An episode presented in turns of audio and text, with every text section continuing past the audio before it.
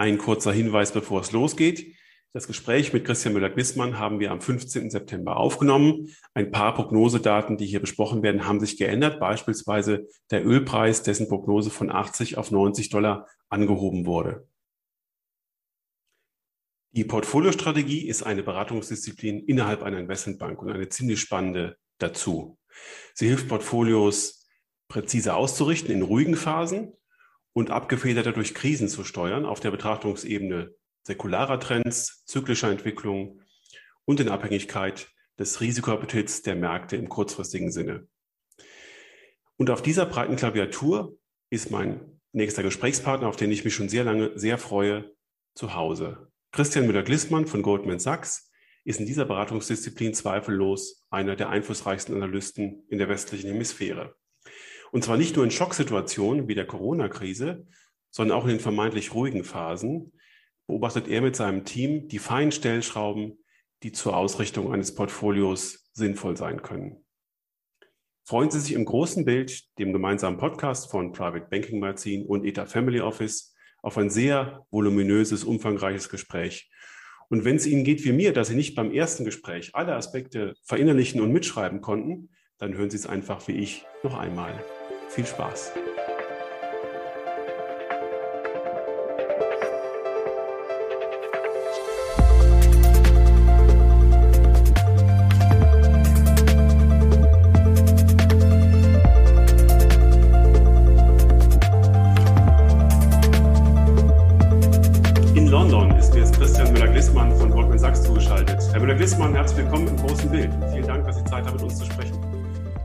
Hermes, danke, dass ich dabei sein darf.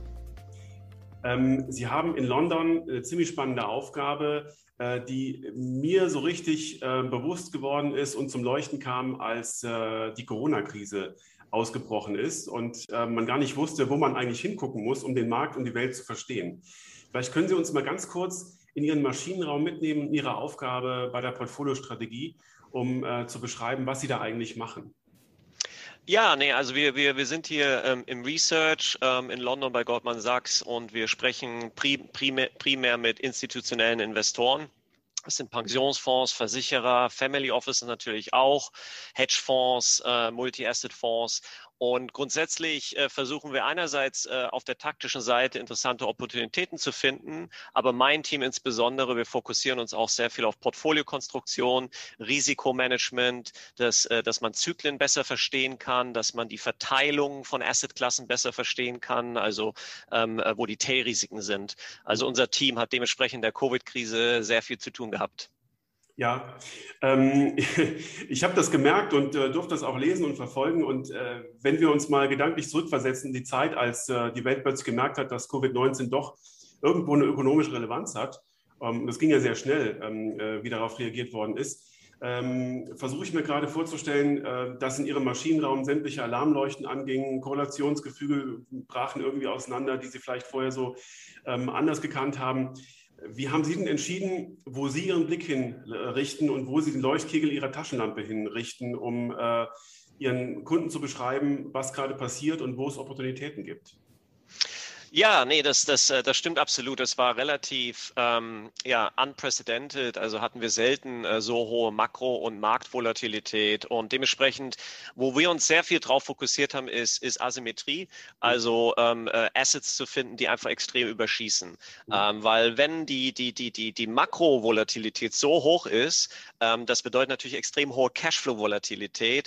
Die einzige Möglichkeit, Komfort zu bekommen, ist halt ähm, Assets zu finden, die limitiertes Down Downside haben, aber Upside, falls es dann besser wird. Mhm. Ob es besser wird, ist eine andere Frage. Es wurde natürlich dann schnell besser, ähm, aber wir haben uns sehr darauf fokussiert, äh, gewisse Tools und gewisse ähm, ja, Assets zu finden, äh, die, die halt äh, irgendwann so stark äh, unter Druck gekommen sind, ähm, dass sie halt gute Asymmetrie geliefert haben. Aber grundsätzlich haben wir bezüglich der Analysen natürlich extrem viel gelernt in der Krise. Ne? Also es war selten, dass wir so starke ähm, Lockdown-spezifische Makrovolatilität äh, gehabt haben, was bedeutet hat, dass man gar nicht mal die Makrodaten folgen musste, sondern man musste eigentlich die Covid-Daten verfolgen, ja. ähm, weil die so stark äh, geleadet haben relativ zu den Releases. Und das war dann auch äh, extrem schwierig, ähm, weil man musste so ein bisschen Virusexperte werden. Mhm. Glücklicherweise konnten wir das outsourcen. Wir haben ein Team äh, in unserem volkswirtschaftlichen Bereich, die wirklich sich komplett fokussiert haben auf, auf die Daten bezüglich Covid. Also das war einmal die erste Sache, die neu war. Das zweite, was neu war, war halt die Monetary Policy und Fiscal Response. Sowas haben wir auch selten gehabt, ähm, dass die, die Regierung, äh, die Governments so stark äh, gebackstoppt haben. Das hat auch nochmal die Korrelationsgefüge ein bisschen geändert im Sinne von zum Beispiel Credit versus Equity. Die Fed darf legal keine Aktien kaufen und backstoppen, hat aber eine Facility, die gar nicht so richtig benutzt wurde, kreiert, um Credit zu backstoppen. Das hat uns natürlich dann äh, Komfort gegeben, Stichwort Asymmetrie, schneller in die Credits wieder reinzugehen ähm, äh, im Vergleich zu Aktien. Und ähm, das letzte, was unglaublich wichtig und relevant ist auch, äh, ist ein Thema, wo ich viel drüber geschrieben habe in den letzten paar Jahren. Das ist die sogenannte Wall of Wall. Ähm, äh, und das war ein Thema, was äh, unglaublich wichtig war letztes Jahr. Wall of Wall heißt, wie schnell Volatilität äh, spiked mhm. und äh, äh, wie, wie stark und dementsprechend wie schnell Märkte korrigieren. Und die Wall of Wall ist seit der Finanzkrise nach oben getickt. Und Covid war jetzt nochmal mhm. ähm, ein, eine Verstärkung dieses Trends.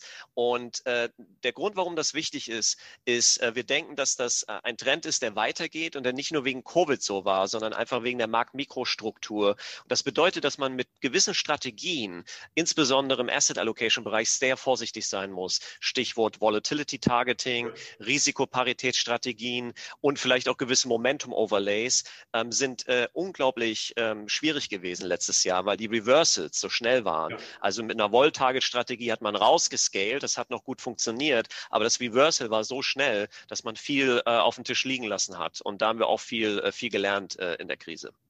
Ich erinnere mich, dass ich vor Covid-19 sehr viel äh, Werbung ähm, als Family Officer bekommen habe für diese CCPI-Portfolios, in denen ähm, äh, das äh, Verlustrisiko dadurch begrenzt wird, dass man eben äh, die ähm, Verlustbudgets irgendeiner Form definiert. Ähm, die waren dann bei Covid innerhalb von zwei Tagen aufgebraucht. Und genau davor waren sie jetzt letztlich, wenn ich es richtig verstehe, dass solche Modelle eigentlich gar nicht mehr so richtig funktionieren. Ja, sie haben gewisse Merits. Man muss sie halt äh, richtig skalieren. Man muss halt äh, realistisch sein, was sie erreichen können. Ja, viele der akademischen Studien, äh, die gehen 100 Jahre zurück und die sehen gut aus, die Backtests. Aber wie gesagt, seit der Finanzkrise ähm, wurde das, man könnte sagen, ein bisschen crowded. Ja. Ähm, und es wird dann immer mehr äh, Wettbewerb gibt es dann bezüglich der Geschwindigkeit. Mhm. Und zum Beispiel, was wir gesehen haben, ist, ähm, äh, in der Covid-Krise gab es sehr viel Intraday-Momentum-Strategien. Ähm, und da können Sie sich vorstellen, da, da kann man dann als, als als äh, Investor, der Asset Allocation macht, natürlich, man macht keine High-Frequency Asset Allocation, kann man mit solchen Strategien, muss man sich bewusst sein, ähm, gewisse äh, Risiken nicht mehr cappen ähm, oder es wird halt ein bisschen, bisschen teurer, ne? weil diese Strategie, wenn man die gebacktestet hat, hat einfach sehr gut ausgesehen, wenig Kosten, viel Risikoreduktion. Zukünftig kostet das halt ein bisschen mehr, weil man vielleicht die Reversals ein bisschen verpasst. Und wenn Sie jetzt sozusagen die Volatilität der Volatilität oder die, die Sprunghaftigkeit der Volatilität beschreiben und analysieren, dann können Sie da aus den letzten Krisen schon gewisse Muster erkennen. Und äh, wenn ich es richtig rausgehört habe, dann waren Sie auch davor, dass genau diese Muster vielleicht nochmal in einer ähm, größeren Heftigkeit aufgrund der Marktstruktur eintreten können? Ja, also wir, wir, wir tracken einfach nur, was passiert ist. Ähm, und was passiert ist, ist, dass halt die, die zehn Jahres rollierende Volatilität von der Einmonatsvolatilität vom S&P 500, die trendiert jetzt äh, nach oben seit der Finanzkrise. Und Covid hat jetzt nochmal diesen zehn Jahres rollierenden Trend nochmal ja. verstärkt. Das heißt jetzt nicht, dass das immer schlimmer wird, aber es heißt schon, dass wir einen Trend haben. Und warum ist das? Also es sind sicherlich einige Marktmikrostrukturelemente, äh, wie ich angesprochen hatte, vielleicht viele dieser Strategien, die immer schneller werden, immer versuchen, äh, diese Momentum und, und äh, Volatilitätstrends auszunutzen. Es kann zu tun haben mit Derivaten, es kann zu tun haben mit Makrovolatilität. Manche Leute argumentieren, es hat auch zu tun mit Markteffizienz. Ne? Ja. Also wenn man der alten äh, Hypothese von Pharma folgt, mhm. sollten Aktienpreise ja eigentlich in Stufen verlaufen. Das tun sie nicht. Wir haben gewisse Informationsaggregationen, die, die braucht Zeit. Man könnte argumentieren, dass durch Maschinen diese mhm. Informationsaggregation schneller wird. Das würde ich aber nicht komplett unterschreiben, weil ja. wir sehen ja, dass die Märkte immer überschießen. Also dementsprechend würde ich nicht sagen, dass das jetzt ähm, Markteffizienz ist, sondern wahrscheinlich eher diese technische Seite. Und ein Element, das Sie damals ähm, direkt angefangen haben zu beschreiben, ähm, als Covid ausgebrochen war, ähm, weil alle darüber überrascht waren, ähm, oder zumindest, ich sage mal so aus meiner Ebene, äh, wir sind keine Investmentbanker, sondern wir sind ja so auf der anderen Seite und der, der gemütlichen kognitiven Family Office Seite, dass die braven, äh, niedrig bewerteten Dividendentitel plötzlich auch so stark abgestraft worden sind. Das haben Sie sofort ähm, analysiert und haben ähm, auf die ähm, Derivat, äh, auf die Dividendenfutures hingewiesen und die in Europa äh, massiv runtergefallen sind und haben eigentlich schon sehr früh einen Hinweis gegeben, naja, überlegt euch mal, ob äh, das ähm, nicht ein bisschen übertrieben ist und äh, haben da auch schon so eine Opportunität beschrieben. Ich meine, Sie sehen eine Vielzahl von Daten und Sie sehen, Sie schauen sich wahrscheinlich sehr viele Future-Preise an und, und ähm, äh, sehen da äh, viele, viele Felder, die auch irgendwo gesponnen haben dann beim Aus, äh, Ausbruch von Covid. Äh, woher wussten Sie, dass das jetzt ein Feld ist, dass das ebenfalls ähm, es wert ist, so zu analysieren? Ja, also die Dividenden-Future, die, die, die cover ich ja jetzt schon seit fast 16, 17 Jahren. Das war so eins meiner ersten Projekte, wenn ich, äh, bei, äh, als ich bei Goldman angefangen habe. Daher wissen wir, dass da eine technische Komponente ist, die oft dazu führt, dass Dividenden-Futures nach unten überschießen. Stichwort Asymmetrie. Man mhm. muss halt die Assets finden, wo man weiß, dass man irgendwann komfortabel ist, sich dagegen zu lehnen, auch wenn das Makrobild sich noch nicht dreht. Ähm, und das war bei Dividenden-Futures der Fall. Wir wissen, dass da ein gewisse, äh, gewisses Überangebot an Dividendenrisiken Risiken bei den Banken auf den äh, Bilanzen liegt, mhm. Äh, wegen strukturierten Produkten. Und das, das, das bedeutet, dass man überschießt. Aber was noch dazu kommt, ist, ähm, Covid war ja ein Desasterrisiko.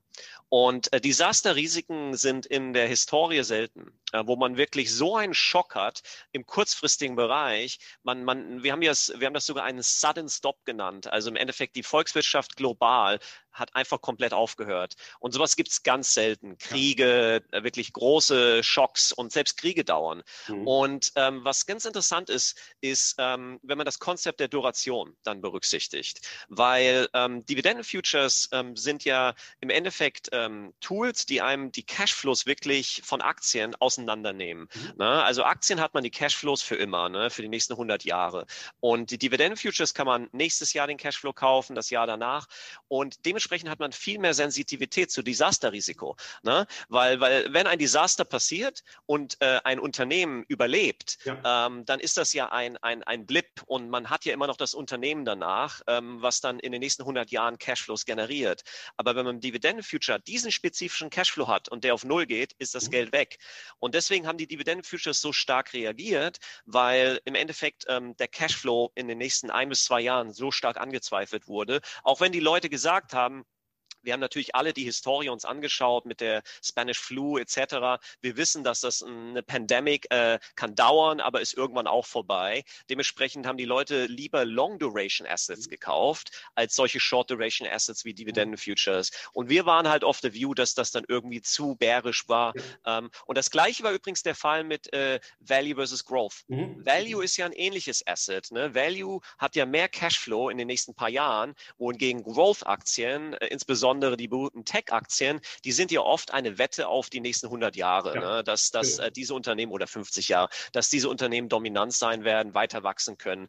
Und deswegen haben die auch so stark outperformt, weil die Leute haben gesagt, mir ist es äh, äh, äh, wahrscheinlicher, dass die großen Tech-Unternehmen in, in drei Jahren oder vier Jahren noch da sind und weitermachen, als manche dieser Value-Unternehmen, die vielleicht im kurzfristigen Bereich richtig große Cashflow-Schocks haben. Und das hat sich ja ein bisschen umgedreht. Da sind wir jetzt eigentlich auch beim, am, am kurzen Rand, immer noch beim Rückblick ähm, und ähm, äh, können mal kurz beleuchten, was jetzt eigentlich im Frühjahr und Sommer passiert ist. Nämlich eigentlich auch genau das, was Sie ähm, vorher beschrieben und schon angekündigt haben. Ähm, der Value-Bereich ähm, fängt an stärker zu werden, ist wieder stärker gesucht. Ähm, die, die äh, Equity Duration, das können wir gleich mal noch beleuchten, das Konzept und diese, diese äh, Idee. Ich will die, die Kennzahl, die Sie in Ihren Studien ähm, als Formel wiedergeben, nicht ähm, hier beschreiben. Das erinnert mich an meine schlimmste Statistikvorlesung, deswegen lasse ich das. Aber ähm, das ist äh, durchaus ein, ein Werkzeug, mit dem man eben gut beschreiben kann, äh, wenn man auf äh, der Portfolioebene diese Kennzahlen misst, ähm, ob denn ein Portfolio sich dann wirklich eher dem Growth- oder dem Value-Bereich ähm, annähert oder anlehnt. Was haben wir denn aus Ihrer Sicht da beobachtet seit früher und warum hat sich das gedreht? dass der Value-Bereich plötzlich so interessant war und plötzlich outperformed hat? Ja, der, der erste Grund ist wieder die Asymmetrie. Also ähm, das war dann einfach extrem. Im Sommer letzten Jahres ähm, haben halt diese Wachstumstitel ähm, super profitiert, ähm, äh, weil die Leute halt nicht nur Long-Durationstitel haben wollten ähm, und äh, äh, sich Sorgen gemacht haben über die kurzfristigen Cashflows, aber Covid war ja auch eine Accelerator für Technologie. Ne? Also wir haben dann auf einmal alle Netflix geschaut, wir haben auf einmal alle über Amazon bestellt und auf einmal hatten wir dann so eine kleine Mini-Tech-Bubble, könnte man argumentieren, wo die Leute einfach gesagt haben, diese Titel sind äh, wirklich viel, viel äh, attraktiver als vor der Covid-Krise. Und da ist dann Value einfach hinten äh, dran gewesen. Ne? Und äh, das hatte einfach eine gute Bewertungsasymmetrie kreiert. Und dann natürlich hatten wir irgendwann dann diesen Breakthrough mit den Impfungen, ähm, wo ähm, einerseits ähm, die Impfungen den Leuten Konfidenz gegeben haben, dass wir ähm, im kurzfristigen Cashflow-Bereich Verbesserungen bekommen, die wir dann auch dieses Jahr bekommen haben. Also letztes letztes Jahr hat der Markt das angefangen einzupreisen. Gewinnwachstum in Europa dieses Jahr ist 60 Prozent ne? und äh, in den USA auch nicht viel weit runter. Also der Markt hat das korrekt dann, äh, hat sich korrekt gedreht und viel von diesem Gewinnwachstum ist natürlich in den Industrien, äh, die, die zyklisch sind, die Value sind. Ne? Aber da gibt es noch einen anderen Grund, würde ich sagen. Ähm, das, das hat auch viel mit der Inflation zu tun. Ähm, und äh, wir haben einfach in dieser Krise ähm, eine signifikante Änderung im strukturellen Zyklus. Und wenn ich Asset Allocation mache, ähm, dann versuche ich immer drei verschiedene Zyklen mir anzuschauen. Den, den Sentiment-Zyklus, den Business-Zyklus und den strukturellen Zyklus. Mhm. Und ähm, die meisten Leute fokussieren sich immer auf, auf den, den Sentiment-Zyklus und den Business-Zyklus. Aber der strukturelle Zyklus ist sehr wichtig, aber er bewegt sich sehr langsam. Ähm, und manchmal hat man solche Schocks. Und ich glaube, Covid hat jetzt so ein bisschen unseren strukturellen Zyklus, der seit den letzten 35 Jahren ähm, eigentlich fortgeschritten ist. Ähm, der hatte niedriges Wachstum und fallendes Trendwachstum, aber auch niedrige Inflation, ähm, Austerity, Deleveraging. Das sind alles so die Keywords von den letzten Zyklen, ähm, ähm, vom letzten strukturellen Zyklus. Aber wir haben jetzt äh, viele Änderungen dort. Die Toleranz von fiskalen Defiziten ist, ist, ist, ist höher. Ähm, wir haben ein bisschen Kooperation äh, im, im Monetary und Fiscal Policy Bereich, also Stichwort Average Inflation Targeting. Äh, Gibt es eine ganz andere Toleranz, dass man kurzfristig Inflation in Kauf nimmt. Ähm, und, und das äh, hat dann auch dazu geführt, dass die Leute Value wieder ähm, im anderen Licht gesehen haben, weil Value gewisse Optionalitäten hat. Ähm, dadurch, dass äh, Value kurze Duration hat, hat es weniger Risiko bezüglich stark steigenden Zinsen. Ja, und da können wir nochmal drüber sprechen, ob Inflation stark steigende Zinsen wirklich treiben würde. Aber ähm, ähm, auf jeden Fall war das eine Sorge. Aber viel wichtiger ist auch, dass manche dieser Value-Titel auf der Cashflow-Seite tatsächlich die Möglichkeit haben, real ähm, zu wachsen. Ne? Also das sind insbesondere natürlich die Commodity-Titel und die Finanzwerte, die im letzten Zyklus natürlich die Leute nicht haben wollten, weil wir super viel äh, Deleveraging-Druck hatten. Ne? Wir hatten die Finanzkrise, das war ein Deleveraging-Event für den Finanzsektor. Dann hatten wir die Eurozonenkrise, das war ein Deleveraging-Event äh, äh, für den europäischen Finanzsektor. Und dann die, die, die IMÖ-Krise in 2015, 16 war ein Deleveraging-Event für den Commodity-Sektor. Ne? Und, und dementsprechend sind diese Value-Bereiche äh, jetzt stark in dieser Value-Schiene, aber auf einmal geben die uns Optionalitäten im nächsten Zyklus, weil Commodities sind kurz, äh, äh, der Supply. Ähm, wir haben äh, gewisse Optionalitäten für Finanztitel, falls Zinsen nach oben gehen, äh, ist ein sehr levered Business-Modell. Ne? Und das hat auch dazu geführt, dass die Leute das so ein bisschen anders sehen bezüglich mhm. Value. Mhm. Und wenn wir jetzt mal unterstellen, dass die Inflationsraten, äh, die wir aktuell sehen, tendenziell wieder sinken werden, weil es Basiseffekte sind und sich vielleicht ähm, der Inflationseffekt auf diese Bewertung Value und Growth äh, wieder umkehrt. Gibt es denn aus ähm, dem Muster, das wir jetzt im Frühjahr und Sommer gesehen haben, Effekte, die aus Ihrer Sicht bleiben, also die sozusagen dieses Inflationsthema überlagern?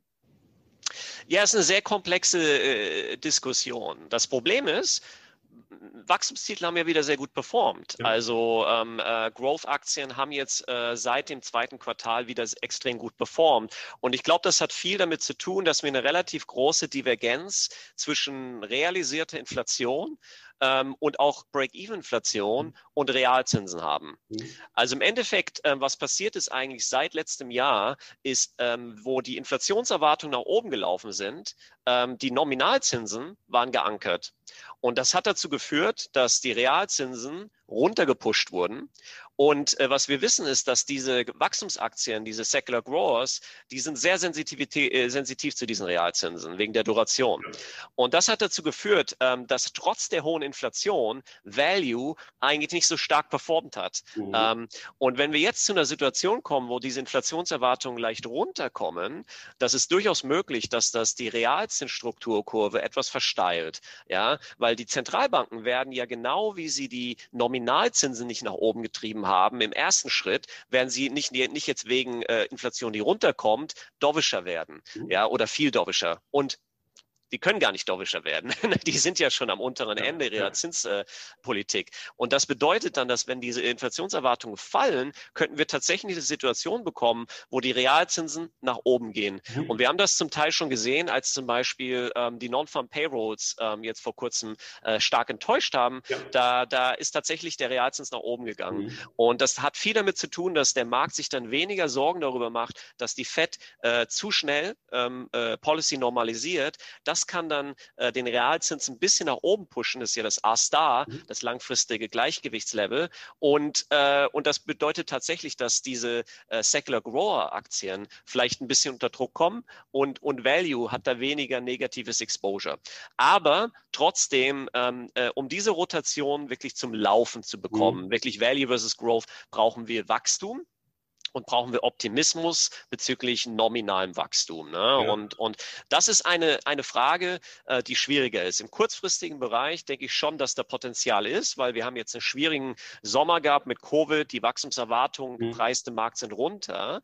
Aber im nächsten Zyklus, und das diskutieren wir sehr viel mit Kunden, ähm, ob der Markt äh, oder ob der, der, die Öko äh, Volkswirtschaft erst in der Lage ist, Wachstum zu generieren und der Markt optimistischer wird bezüglich nominalen Wachstum, ja ist eine andere Frage und wichtiger dann noch, ähm, äh, wird das das Wachstum sein, warum sie optimistischer werden auf nominales Wachstum oder die Inflation? Mhm. Und viele Kunden, mit denen wir sprechen, die machen sich eine Sorge, dass wir eher so ein bisschen Stagflation haben, wo das äh, ökonomische Wachstum nicht signifikant besser sein wird ja. im nächsten Zyklus, weil wir immer noch die ganze Verschuldung haben, die ganzen strukturellen äh, Treiber, die das Wachstum äh, unterdrücken, mhm. aber auf einmal jetzt mehr Inflationspotenzial ja. durch gewisse äh, äh Policy-Entscheidungen Entscheidungen, gewisse Shortages, äh, Deglobal äh, Deglobalisierung, mhm. ähm, Labor Costs ähm, und diese ganzen Geschichten.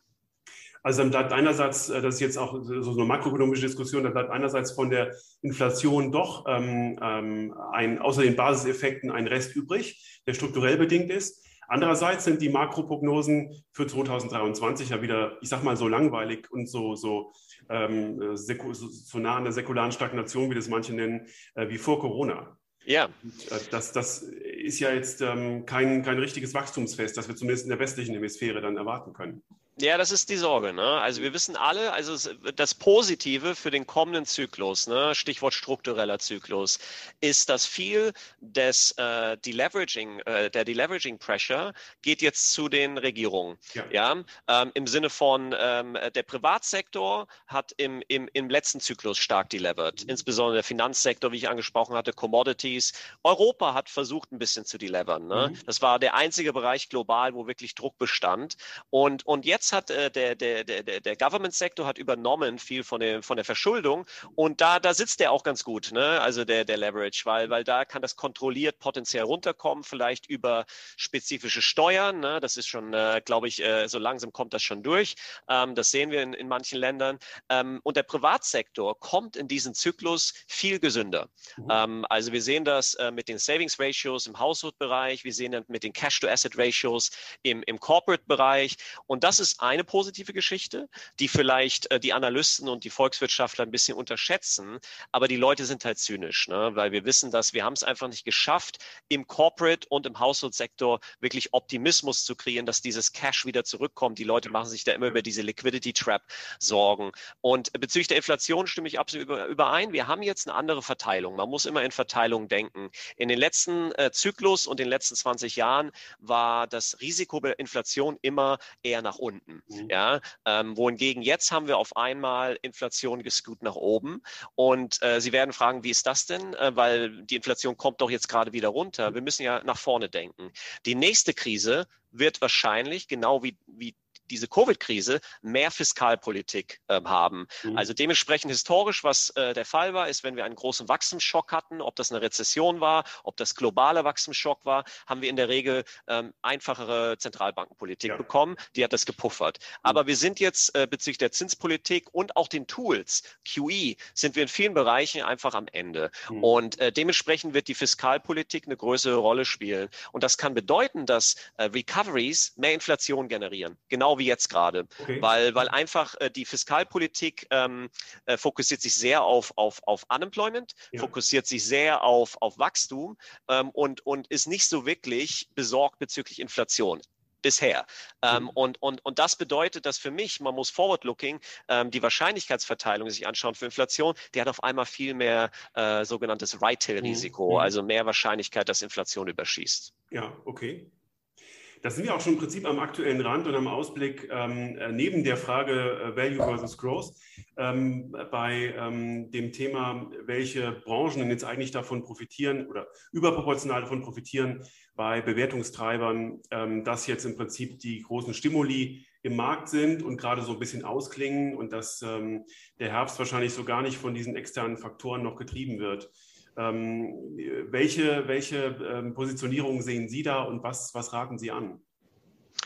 Also so ins vierte Quartal rein, da denken wir schon, dass äh, man selektiv sich wieder ein bisschen der Reflation ähm, äh, zuwenden kann. Also wir haben jetzt seit dem zweiten Quartal eigentlich ähm, ein Repricing gehabt von Reflationstrades mhm. und ähm, das kommt immer wieder zurück zur Asymmetrie. Ähm, äh, zu Beginn des Jahres ähm, unser Risikoappetitindikator, der der trackt so ähm, äh, Reflationstrades, der ja. war auf dem höchsten Level in Historie und vielleicht das hat ein, vielleicht sagen Sie mal ganz kurz kurz, was ein Reflationstrade ist?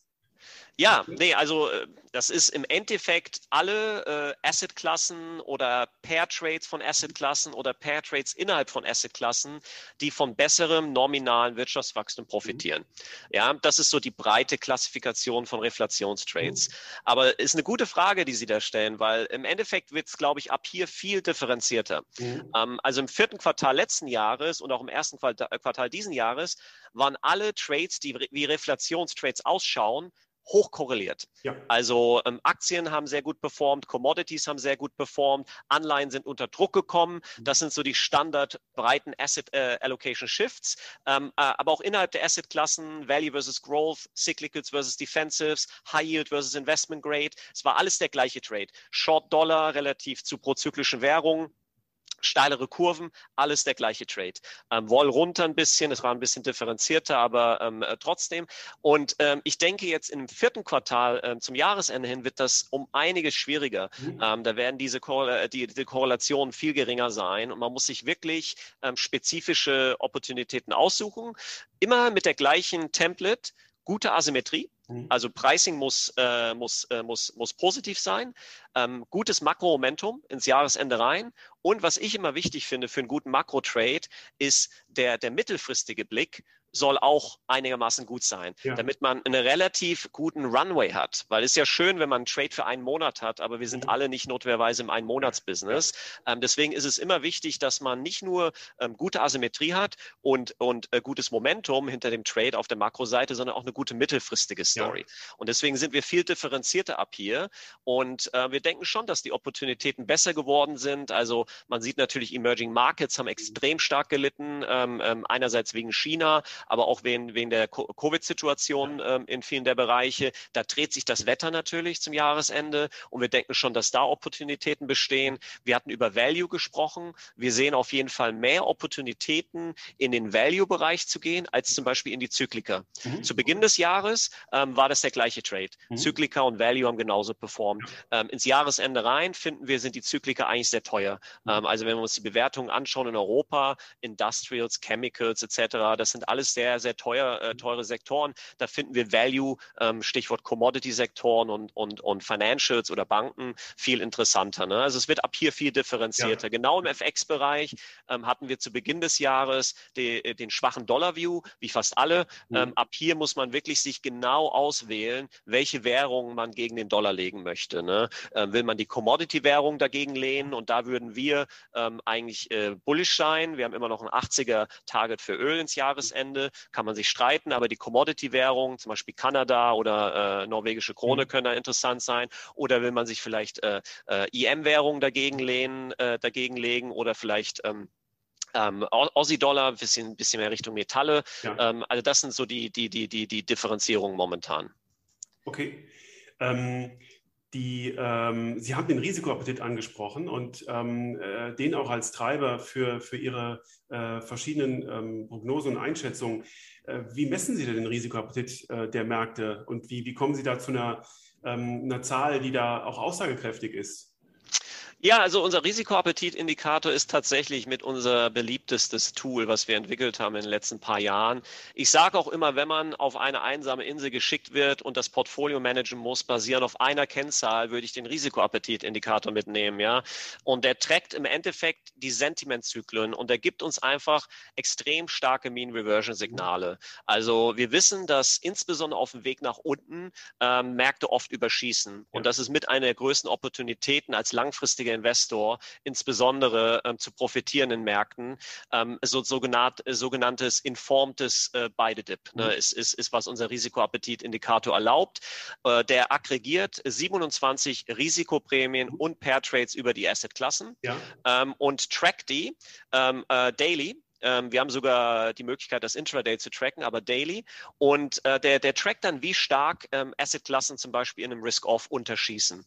Der Indikator ist übrigens auch auf Bloomberg für die Leute, die Bloomberg haben. Äh, der Ticker ist GSRAII. Ähm, und äh, man kann das da tracken. Und wenn der Indikator historisch unter minus zwei gegangen ist, ähm, äh, auf dem Weg nach unten, dann hatten wir Hit-Ratios von über 90 Prozent, ähm, dass der S&P äh, zum Beispiel positive Renditen äh, über die nächsten nächsten sechs Monate plus liefert. Ja. Ne? Und man kann das dann aber auch differenzierter machen. Wir können auf die Subkategorien schauen. Äh, wir haben äh, Subkategorien für jede Assetklasse. Wir haben Subkategorien für verschiedene äh, Treiber vom Risikoappetit. Zum Beispiel, wir, wir, wir machen so eine sogenannte, nochmal so ein statistischer Schocker, so, so, so, so eine sogenannte Principal Component Analyse. Und wir ziehen dann aus diesen 27 Risiko- und äh, äh, Prämien- und Pair-Trades, ziehen wir raus, was die Treiber sind, äh, dynamisch. Und was wir in der Regel finden, ist, dass der wichtigste Treiber vom Risikoappetit sind Wachstumserwartungen. Ja. Und wir können dann Portfolien kreieren, die basieren auf diesen Risikoprämien diese Wachstumserwartungen tracken. Und dann können wir auch äh, zum Beispiel Asymmetrien finden, ob der Markt zum Beispiel zu bärisch auf Wachstum ist, zu bärisch auf Monetary Policy, zu bärisch auf China, zu bärisch auf Europa. Das erlaubt uns diese Infrastruktur. Ne? Also im Endeffekt ist das, äh, wie ich angesprochen hatte, immer diese drei Zyklen. Sentiment-Zyklus, Business-Zyklus, struktureller Zyklus, das ist alles Sentiment-Zyklus, ja, ja. wo wir einfach versuchen, äh, über die Marktpsychologie, äh, die oft überschießt, insbesondere nach unten, aber auch oft nach oben, ähm, ähm, dann die Asymmetrien zu finden. Mhm. Okay. Ähm, Sie ähm, kommen ja auch ursprünglich aus der Derivate-Seite und Derivatepreise spielen natürlich für Ihre Einschätzung eine große Rolle.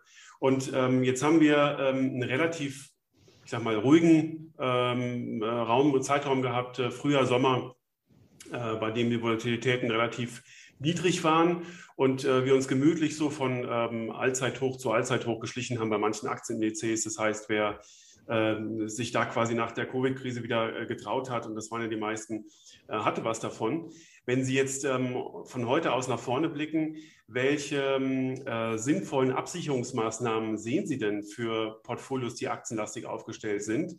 Und ähm, wie, wie, können Sie der, im, im, im ähm, Rahmen dieses Gefüges aus Derivatepreisen, es ist wahnsinnig komplex und ich habe ähm, auch äh, keine leise Ahnung, was Sie da alles sich anschauen müssen. Wie können Sie da die ähm, ähm, Preismissbildung oder die Opportunitäten finden, die dann am Ende des Tages wirklich ein, ein Portfolio richtig absichern können?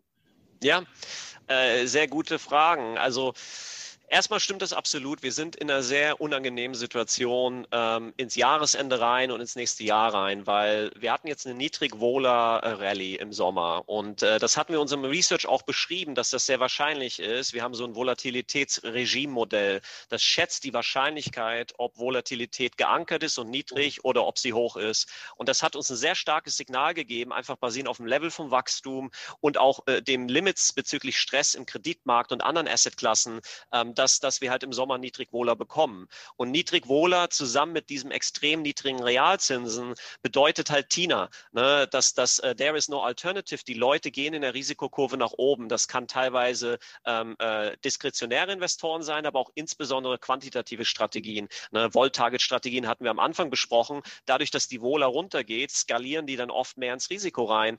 Und wir haben jetzt ein äh, relativ ungewöhnliches äh, Umfeld, wo Aktien und Anleihen extrem teuer sind. Die sind jetzt seit äh, sechs Monaten zusammen nach oben gelaufen. Die Positionierung ist nach oben getickt, Wohler war niedrig. Und äh, was wir auch vorher gesprochen haben, ist natürlich, dass die Korrelationsänderungen, ähm, die wir seit der Covid-Krise haben, bedeuten, dass die Diversifikation über Assetklassen hinweg einfach schwieriger ist. Ne? Das hat viel mit der Inflation zu tun, die vielleicht ein bisschen höher ist, aber auch, auch viel damit, äh, dass die, die, die Realzinsen viel niedriger sind. Äh, was das bedeutet zum Beispiel ist, dass Gold, was natürlich ein sehr beliebtes Tool ist im Multi-Asset-Portfolio-Management, dass das vielleicht im Risk-Off nicht mehr negativ korreliert sein mhm. kann mit Aktien, weil die Realzinsen nach oben gehen im Risk-Off. Ne? Und deswegen ist es eine richtige Frage mit den Derivaten, ähm, was wir uns da anschauen. Und das ist eine Riesendiskussion ins Jahresende rein, äh, wie man vielleicht ein bisschen äh, einen Übergewicht in Aktien äh, protecten kann. Mhm. Weil einfach nur basierend auf Performance sind die Aktien im Portfolio ja größer geworden. Ne? Also wir haben ja einfach eine extrem starke Performance von Aktien relativ zu Credit, relativ zu Anleihen, relativ zu den meisten Sachen gesehen. Deswegen denken wir, dass die Allokation zu Aktien ähm, relativ hoch ist mhm. äh, in der Investoren-Community. Also wie kann man protecten? Das, das Problem ist, ähm, Aktienoptionen sind sehr teuer gerade. Also äh, man kann das an verschiedenen äh Sachen festmachen. Das erste, ähm, die Volatilitätsrisikoprämie, also implizite Wohler relativ zu realisierten Wohler, ähm, was natürlich ein Ex-Post-Measure ist, weil die realisierte Wohler wird geschätzt basierend auf wo wir gerade waren. Aber dieser Spread ist extrem hoch. Mhm. Ähm, was bedeutet, ex ante, die, die, die Optionen sehen erstmal teuer aus. Ähm, was aber noch schlimmer ist, also Volatilitätsrisikoprämien kann ich noch äh, komfortabel mit werden, weil äh, die Volatilität kann ja ansteigen. Ne? Mhm. Ähm, aber was mir Sorgen macht, ist halt die Skew. Ja. Ähm, wenn man sich die Skew anschaut, einfach wie teuer Put-Optionen sind relativ zu At the Money äh, oder auch relativ zu Call-Optionen, unglaublich hoch, also All-Time-Highs für ein S&P. Und das hat viel zu tun übrigens mit dieser Wall-of-Wall, ja. die wir zu Beginn angesprochen haben, weil die Dealer-Community macht sich einfach sehr viel Sorgen, dass wenn der Markt korrigiert, dass er sehr schnell korrigiert. Mhm. Und dann kann man als Delta-Hedger, da kann man nichts machen. Und deswegen wollen die dafür kompensiert werden für dieses Risiko. Und deswegen, ähm, äh, das macht es nochmal teurer. Und das Letzte ist einfach die Kurve. Ne? Die Kurve ist steil im vorderen Ende. Und wir wollen alle natürlich immer die Carry niedrig halten. Deswegen gehen die Leute gerne in die kurzfristigen Optionen, weil das sieht dann so aus, dass man wenig ausgibt für die Prämie. Aber das bedeutet leider mal den Rolldown. Mhm. Also was machen wir? Ähm, also was wir jetzt als erstes empfohlen haben, das ist jetzt nicht wirklich Absicherung, aber das reflektiert eigentlich am besten, wie wir über Aktien denken ins Jahresende rein, insbesondere USA. Das erste, was wir empfohlen haben, ist Overwriting. Mhm. Ja, weil wir haben eine hohe Wollrisikoprämie, sehen aber limitiertes Potenzial, dass wir starke Right-Tail-Bewegungen, starke Rallyes im Aktienmarkt sehen ins Jahresende rein. Sie werden sich jetzt vielleicht fragen, wie jetzt? Äh, Sie haben doch gesagt, dass Reflation kommt, das ist doch gut.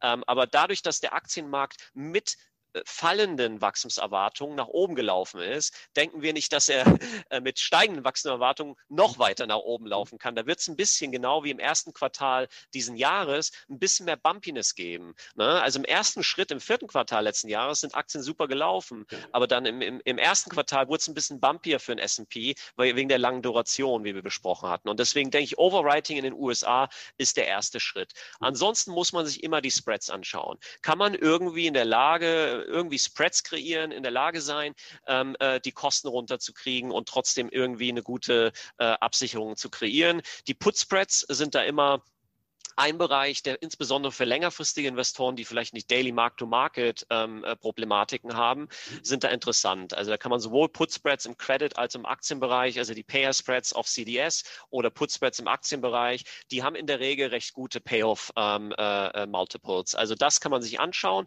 Man muss sich aber bewusst sein, dass wenn die Korrektur kommt natürlich, dass diese Wingy Walls, ne, die Foul of the Money Walls, die gehen dann natürlich in der Regel ein bisschen weiter hoch. Dementsprechend muss man die wirklich kaufen, kurzfristig langfristig und wirklich mit dem, mit dem Ziel, die zu monetizen, ja. ja nicht, nicht über Mark-to-Market rauszutraden. Mhm. Ähm, ansonsten, was wir uns viel anschauen, ist einfach Cross-Asset-Hedges. Mhm. Und ähm, das, das erste, was da interessant ist, ist FX. Ja. Ähm, die FX-Wohler ist jetzt seit Jahren ähm, von der Wohler-Risikoprämie-Perspektive relativ gering. Mhm. Ähm, und das hat verschiedenste Gründe. Da gibt es wenig äh, strukturelle Käufer oder Verkäufer äh, von Optionalität. Ähm, also gibt es ka kaum strukturierte Produkte, da gibt es kaum institutionelle Investoren, die wirklich große Portfolios mit Optionalität hatchen. Die machen das über Forwards, ne? äh, ihre FX-Risiken. Und das bedeutet, man hat weniger Skew. Also die Skew im FX-Markt ist immer ein bisschen geringer. Das, der andere Grund ist, dass das FX ist Mean Reverting, ähm, also es trendiert nicht. Ja. Dementsprechend ähm, bedeutet das, dass man, äh, äh, wenn man einfach systematisch FX-Optionen kauft, ähm, das ist kein guter Trade. Ja, man, aber taktisch kann das Opportunitäten kreieren. Und was wir äh, gesehen haben, ist, dass der Dollar ähm, auch nochmal so eine Korrelation, die sich in der Finanzkrise geändert, in, in der Finanzkrise, in der Covid-Krise geändert hat. Mhm. Ähm, der Dollar ist jetzt mehr Risk-Off. Ja. Ähm, also ähm, das, das hat viel damit zu tun, dass die Fed am ähm, Zero Lower Bound ist. Also die kann nicht mehr cutten, so ein bisschen wie Japan. Und äh, das bedeutet dann im Risk-Off, wenn die Inflationserwartungen kollabieren, kann die Zentralbank die Nominalzinsen nicht mehr runterkriegen mhm. und dann steigt der Realzins. Das ist gut für den Dollar ja. und dementsprechend wird der Dollar jetzt so ein bisschen mehr Risk-Off. Und mhm. dieses Q, diese Dollar Upside Skew ist ein bisschen unterpreist, meiner Meinung nach. Okay. Also dementsprechend kann man zum Beispiel Dollar Upside Calls relativ zu prozyklischen Währungen, wo man vielleicht äh, bärisch ist oder wo man Exposure hat. Also gutes Beispiel ist, ähm, wir haben viele Kunden, im, im äh, äh, längerfristigen äh, Endowment-Bereich etc., die jetzt so langsam Real-Assets aufbauen. Mhm. Ähm, Stichwort Commodity Exposure. Aber die machen sich Sorgen über die Wohler im Commodity-Bereich und diese, diese Wachstumsschock-Problematik, weil Commodities einfach sehr volatil sind.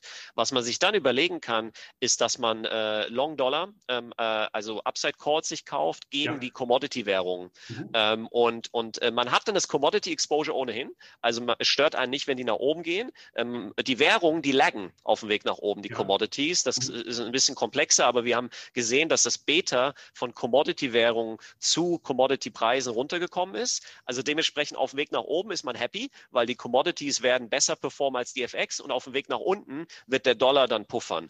Und solche Trades finde ich sehr spannend. Und natürlich, was wir auch uns im FX-Bereich immer gerne anschauen, ist immer noch äh, den Yen. Ne? Mhm. Äh, die, die langfristige Wohler, so zwei Jahres Wohler auf den Yen relativ zu ähm, äh, prozyklischen Währungen wie Aussie-Dollar, die ist strukturell immer ein bisschen günstig. Da gibt es tatsächlich strukturierte Produkte in Asien, ähm, die das ein bisschen unterdrücken. Und das, das Letzte, was ich noch ansprechen würde, und äh, sie hat mich gefragt, und ich kann für Stunden über Optionen reden, das äh, ist ihre Schuld, ähm, äh, ist, ist, ist, im Endeffekt ähm, Credit versus Equity. Mhm. Ähm, da haben wir sehr viel zu geschrieben und wir denken einfach, dass diese Krise auch wieder weiter dazu führen wird, dass die äh, Risikoprämie im Kreditmarkt strukturell niedriger sein wird. Und das bedeutet, dass Credit dann im Risk-Off äh, mehr Negativität-Risiken hat.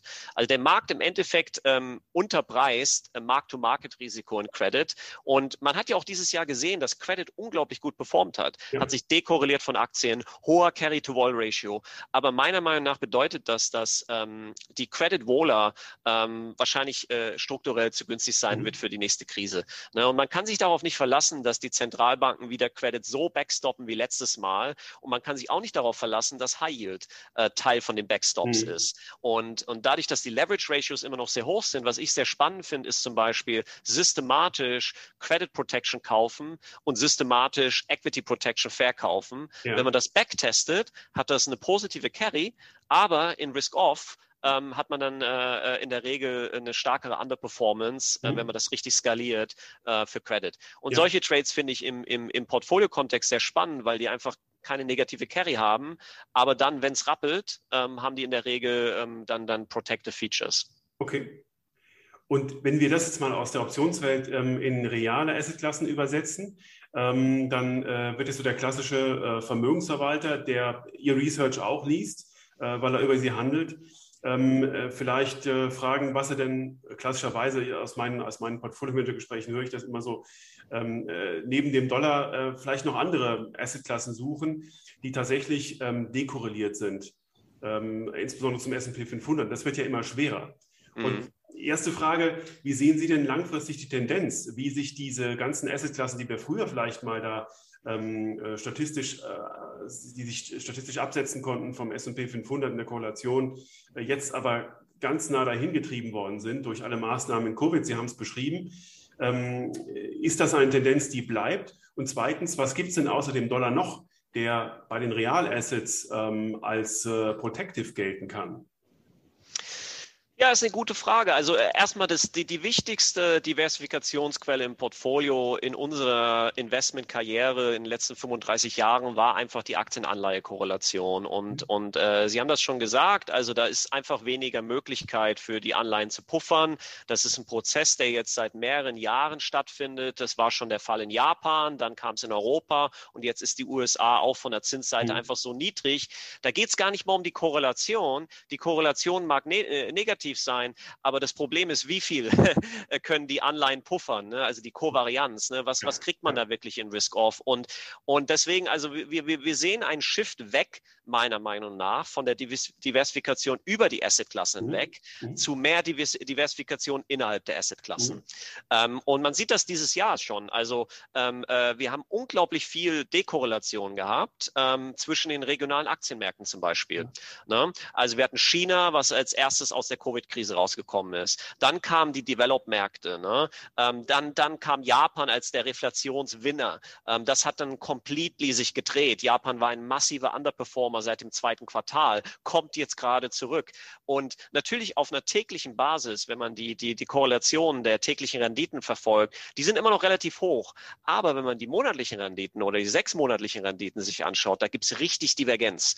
Und, und dementsprechend denke ich, dass äh, zum Beispiel innerhalb der Assetklassen auch die, die Styles, die wir angesprochen haben, mhm. Diversifikation zwischen Value und Growth, da sind ja auch massive Bewegungen. Das ist eine richtige Diversifikationsquelle. Ja, ja. Und wenn man das holistischer sieht, mhm ähm, wir sehen ja, dass die Aktienanleihe-Korrelation äh, insbesondere in den USA jetzt positiver ist. Aber wenn man rotiert im US-Aktienmarkt zu Value, ähm, und, und dann die Korrelation sich anschaut mit, äh, mit Anleiherenditen, die ist immer noch relativ äh, negativ, weil Value ähm, äh, weniger Duration hat, nicht diese, die, diese negative Bewegung mit der Duration. Und deswegen muss man einfach tiefer gehen, um die Diversifikationsquellen jetzt zu finden und viel innerhalb der Assetklassen. Das gleiche ist im Bereich ähm, Anleihen. Ähm, also da muss man jetzt zum Beispiel äh, erstmal Divergenz in Develop-Märkten sich anschauen. Zum Beispiel Europa mhm. hat viel mehr Reflations- und Inflationsmomentum momentan als die USA. Ne? Wir haben jetzt die Inflation in den USA hat jetzt nach unten überrascht, in Europa nach oben. Und äh, wir haben auch äh, den Fiscal Drag nächstes Jahr in den USA viel stärker als in Europa. In Europa haben wir den Recovery Fund, ähm, der ist ein, ein Slow Burn, wohingegen die, die äh, USA, da war viel vom Fiskalstimulus einfach sehr schnell, sehr frontloaded. Und, und diese Divergenzen werden sich auch in der Zinsstrukturkurve und in den Zinsen äh, äh, widerspiegeln. Äh, und im Bondbereich auch insbesondere sehen wir auch viel mehr Diversifikationspotenzial in den EMs. Mhm. Also sowohl ähm, ähm, äh, in den EM Low Yielders breit, aber eines der besten Beispiele sind die Chinese Government Bonds. Ja.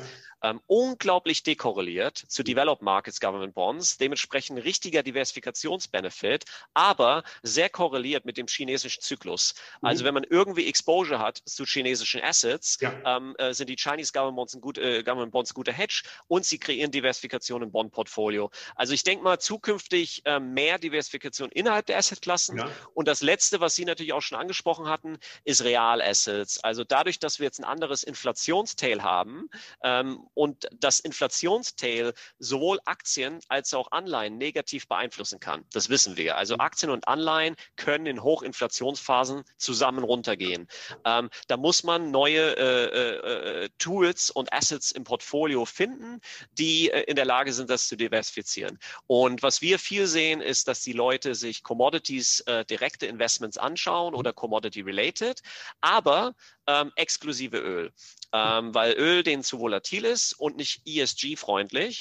Ähm, und äh, was wir viel gesehen haben, ist, dass die Leute sich auf die Industriemetalle fokussieren, mhm. ähm, weil die natürlich auch mit der Electrification und diesem Green Energy Boom, ähm, die haben langfristig, Stichwort, wie ich vorher gesagt hatte, man möchte gute Asymmetrie, gutes Makromomentum, aber auch eine gute mittelfristige Story haben. Diese Industriemetalle haben eine gute mittelfristige Story. Also unser Commodity-Team denkt, dass dieser Green Energy Boom wahrscheinlich genau genauso viel Nachfrage für Kupfer treiben wird wie die, ähm, äh, die Infrastructure-Booms in China. Ähm, mhm. äh, in den letzten 20 Jahren. Also es ist enorm. Ne? Das mhm. hat ja einen riesen Boom damals getrieben im Kupfer. Und, und deswegen finde ich das besonders spannend, sich dann ähm, Realassets zu holen, die entweder extrem predictable, reliable Cashflow haben, Stichwort Real Estate, oder die Optionalitäten haben ähm, äh, bezüglich dem Zyklus, der, mhm. der uns bevorsteht. Und das wären dann halt äh, Industriemetalle und gewisse Commodities. Da war jetzt viel Überraschendes dabei. Also äh, vielen Dank dafür. Das war wirklich spannend. Ich habe eine letzte Frage noch. Ähm, Sie ähm, sind ja letzten Endes darauf spezialisiert, Portfolios dabei zu helfen, ähm, bei bestimmten Wellen äh, diese Wellen ein bisschen besser ähm, äh, erträglich zu machen. Und ähm, ich habe Ihren Maschinenraum schon versucht zu beschreiben, äh, der wahnsinnig komplex ist. Ähm, wenn Sie jetzt mal ähm, oder wenn wir mal uns zurückversetzen in die Finanzkrise und ähm, äh, sehen, dass wenige die Credit Default Swaps als Risikoindikator auf dem Radar hatten und dass vor Covid vielleicht andere Faktoren ähm, zuerst getriggert haben, bevor der Gesamtmarkt runtergerauscht ist. Was sind denn aktuell die Risikoseismographen, die Sie sich in Ihrem Maschinenraum anschauen, wenn Sie genau den Markt beschreiben, wie Sie ihn jetzt in, in äh, Ihren Antworten skizziert haben? Was, was wird wichtig sein? Ja, also ich denke, das geht immer in zwei Kategorien. Ja. Die erste Kategorie ist einfach ähm, Positionierungsexzesse. Ähm, Mhm. Ähm, und da haben wir viele Tools, die uns zeigen, ob der Markt exzessiv positioniert ist und complacent. Ähm, das könnten so simple Tools sein wie Put-Call-Ratios, mhm. ähm, aber wir schauen uns auch natürlich die Skew an und das ist ein gutes Beispiel. Momentan ist der Markt nicht komplett complacent. Die Skew ja. ist super hoch, äh, die Wollrisikoprämie ist hoch, Put-Call-Ratios sind auf dem höchsten Level seit zehn Jahren. Mhm. Also dementsprechend ähm, bedeutet das schon mal für mich, dass wir nicht complete Complacency haben. Ne? Ja. Ähm, was wir uns auch gerne anschauen, ist ähm, ja die breiten Positionierungspictures ähm, äh, äh, bezüglich Fundflows und Futures Positioning, Risikoparitätsstrategien. Die sind so ein bisschen besorgniserregender. Die sind relativ long, aber gehedged zum Teil. Ne? Also Positionierung machen wir viel, weil das einfach die Möglichkeit hat, dann ähm, ähm, äh, starke Bewegungen zu, zu treiben. Aber was Sie angesprochen haben, was ein guter Punkt, ist einfach gewisse Frühwarnindikatoren zu haben, die einem das Momentum äh, ein bisschen besser zu verstehen geben. Und äh, Credit ist da interessant, aber man muss vorsichtig sein, weil Credit einfach ein bisschen illiquide ist ähm, und wir haben viel Crowding out gehabt durch Zentralbanken mhm. und das bedeutet, dass vielleicht einfach Credit nicht mehr so diese Frühwarnfunktion hat.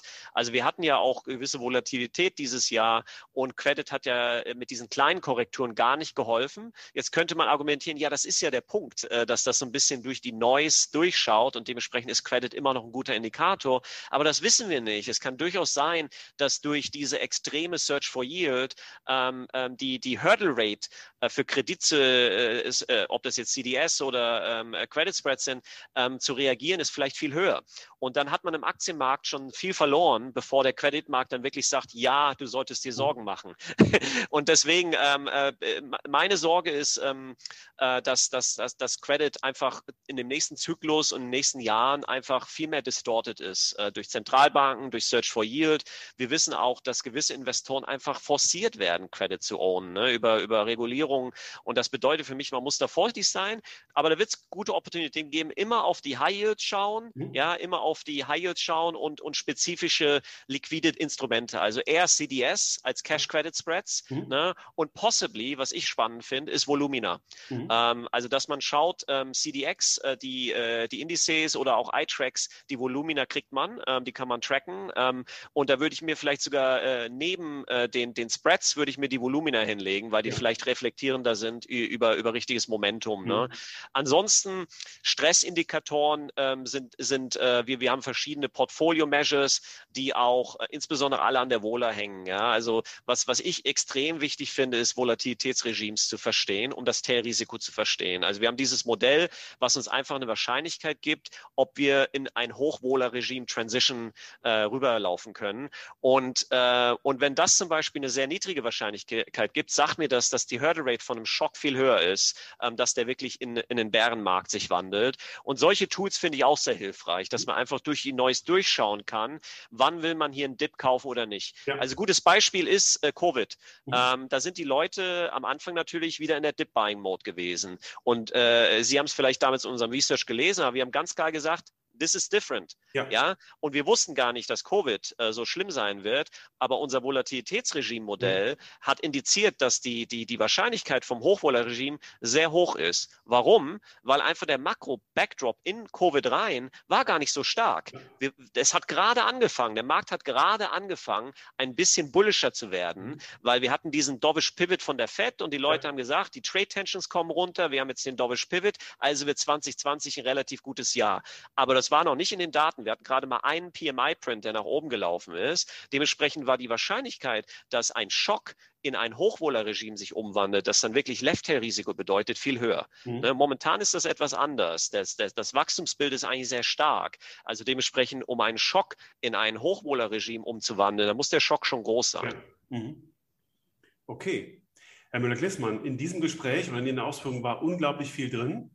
Ich danke Ihnen ganz, ganz herzlich. Das war richtig spannend. Ich würde mich riesig freuen, wenn wir das Gespräch nicht zum ersten und nicht zum letzten Mal geführt haben, sondern vielleicht bei Gelegenheit fortsetzen können. Und ähm, ich danke Ihnen ganz, ganz herzlich. Ja, danke ebenso und freut mich, dass ich dabei war.